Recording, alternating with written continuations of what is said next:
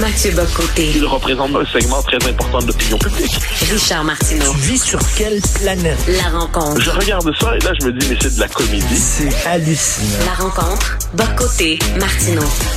Alors Mathieu, il faut le dire, le chef de l'opposition à Québec, c'est Gabriel Nadeau-Dubois. C'est lui.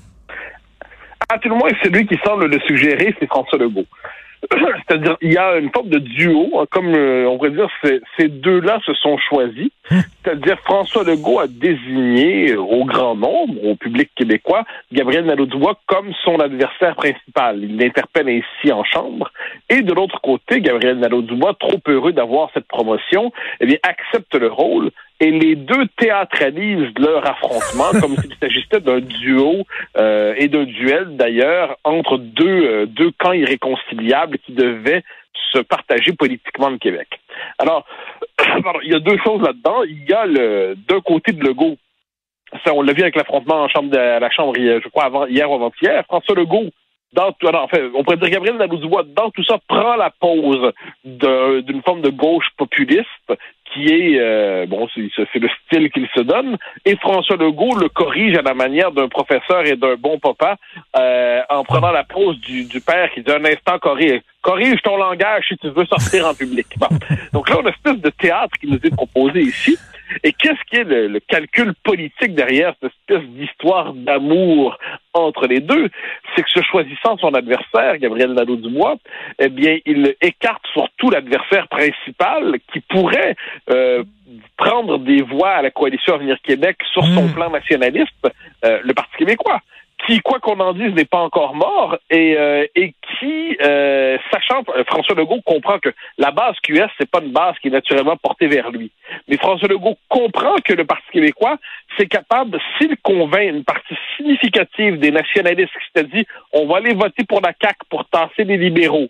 Mais là, le bilan de la CAQ est pas impressionnant, on pourrait revenir vers le PQ eh bien, l'idée, c'est que plus on écarte le Parti québécois du paysage, et plus on a cette espèce de duo, ce duel, qui est à l'avantage des deux, parce que ça écarte finalement un parti concurrent qui pourrait euh, qui pourrait nuire euh, à, et à la fois à la CAQ et, au, et, et à QS. Mais- Donc, mais Mathieu, ça- écarte surtout-. Ça écarte surtout le Parti libéral, parce que là, il y a Dominique Anglade qui, qui, qui, semble, qui semble dire, ben, c'est moi la chef de l'opposition, là. Oui. Je veux ma place, là. Oui et non, oui et non, ça écarte ce parti-là, parce que le Parti libéral est déjà écarté. C'est-à-dire le Parti libéral est à 9% chez les francophones. C'est, il faut comprendre que le Parti libéral, c'est comme le Parti égalité aujourd'hui. C'est un parti qui est enfoncé dans, dans le, le Québec anglophone, chez les, nouveaux arrivants ou les immigrants qui sont anglicisés, et dans la toute petite partie d'ultra-fédéralistes chez les francophones. Mais fondamentalement, le PLQ, sa capacité de croissance en même temps, pour l'instant, tant qu'il ne sera, pas réconcilié au moins partiellement avec les enjeux identitaires dont on parle aujourd'hui, il ne reconnectera pas avec le Québec francophone. Donc, ah, et on voit pas comment Mme Anglade, qui par ailleurs a utilisé un ton euh, euh, à propos de la question de- des CHSLD en début de pandémie qui était, euh, qui était à mon avis non seulement déplacé mais insensé. Quand elle dit que le gouvernement Legault a envoyé les, euh, les aînés à l'abattoir, je trouve que c'est d'une violence euh, verbale Mm. insensée, inouïe et inutile. Euh, moi, je, je répète toujours à tous les premiers mois, là, personne n'aurait imaginé qu'on serait frappé ainsi dans cette ampleur-là. Qui pouvait imaginer que la planète serait ainsi bouleversée par ce virus?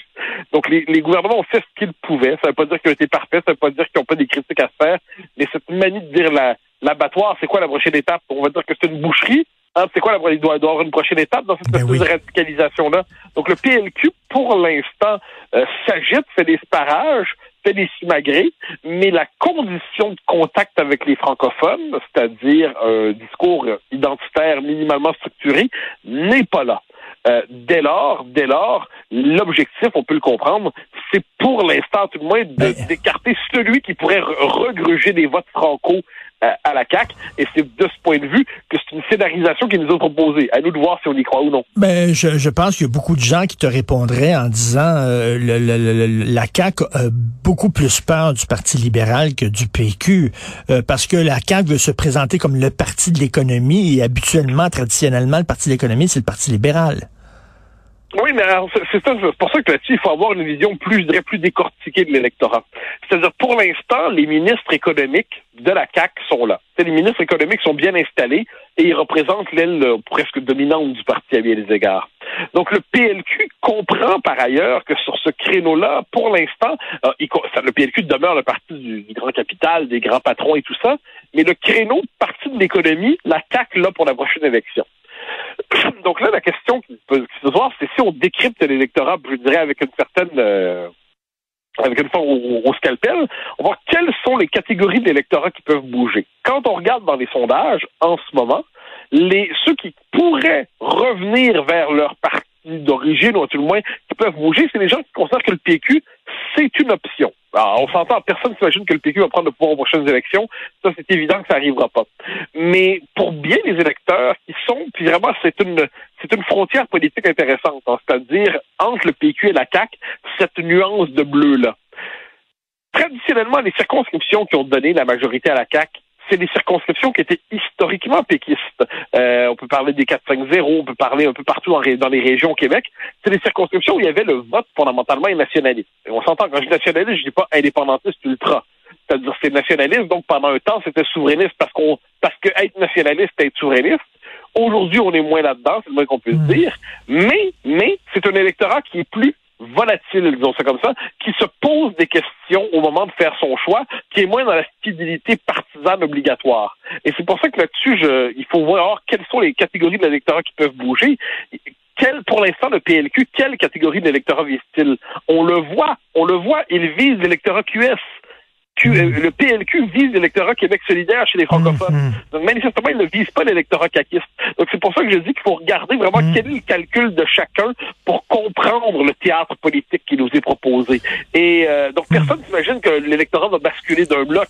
Tout ce qu'on se dit, c'est que manifestement, les partis qui peuvent bouger, eh bien, comment être capable de les interpeller? Et c'est à ce moment-là, justement, que la volonté d'écarter un acteur, c'est une manière de dire, ben, au moins, il ne sera pas là pour se faire voir auprès de ses électeurs qui, sinon, pourraient nous quitter. Tout à fait, non, c'est très intéressant comme éclairage. Il faut dire aussi que d'un point de vue tout à fait superficiel, le, le, le, le combat de coq entre François Legault et Gabriel Nadeau-Dubois est assez divertissant.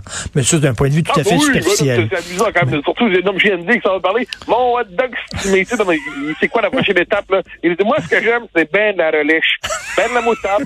Même, mettez-moi des pickles. Des pickles? Ouais, mettez-moi des pickles. Bon, on, on, est, on est à la veille d'une description comme ça. Puis il va nous parler de ses souvenirs d'Andrés Galarraga puis de Delano de Shields. Ben- Donc, là, il, y a, il y a quelque chose là-dedans. Donc, G- GND, cet étudiant en sociologie qui se distinguait par sa maîtrise de la langue, qui se distinguait par son esprit, parce que c'est un gars intelligent, GND. On Ben peut être en désaccord profond avec lui, mais c'est un garçon intelligent, euh, qui a, une, euh, qui a une un véritable oratoire, puis qui incarnait justement ce Québec issu de la Révolution tranquille, qui, qui a plus le, le parler massacré de certains de, de- de nos ancêtres qui étaient véritablement colonisés jusqu'au trognon dans leur langue. Donc là, quand il décide de faire ça, c'est comme s'il joue à Michel Chartrand. Oui. Et Michel Chartrand, faut comprendre que un personnage qui était euh, qui était tout entier dans l'authenticité. Alors que, puis moi, bon, Chartrand, on peut aimer ou non, mais il était dans l'authenticité. Palardo était dans l'authenticité. GND, quand il nous parle de son hot dog relish moutarde, est bien estimé. Moi, j'aime ça l'estimer plutôt que le griller. Mais quand il parle comme ça, c'est pas dans l'authenticité. C'est un théâtre qu'il se donne et c'est là que là-dessus, on ne, ne devient pas Michel Chartrand qui veut. Et- et- et oui, c'est- et- c'est pas aussi facile que ça. Et dans ces moments-là, il ressemble plus à Camille Sanson qu'à Michel Chartrand. Oui, exactement, exactement. Mais ça faut dire, c'est de très très juste de ce point de vue-là. Le créneau populiste, populiste de gauche, populiste de droite.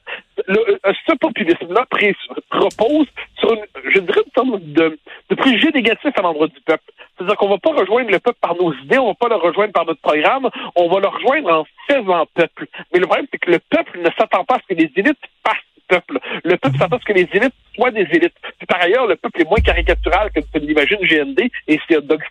Tout à fait. Et écoute, un- une parenthèse en terminant. Euh, la soirée est encore jeune, cette émission euh, de gauche, bon chic, bon genre, bien pensante de Radio-Canada. Alors, les trois SMAT qui animent ça euh, reçoivent Pascal Bérubé.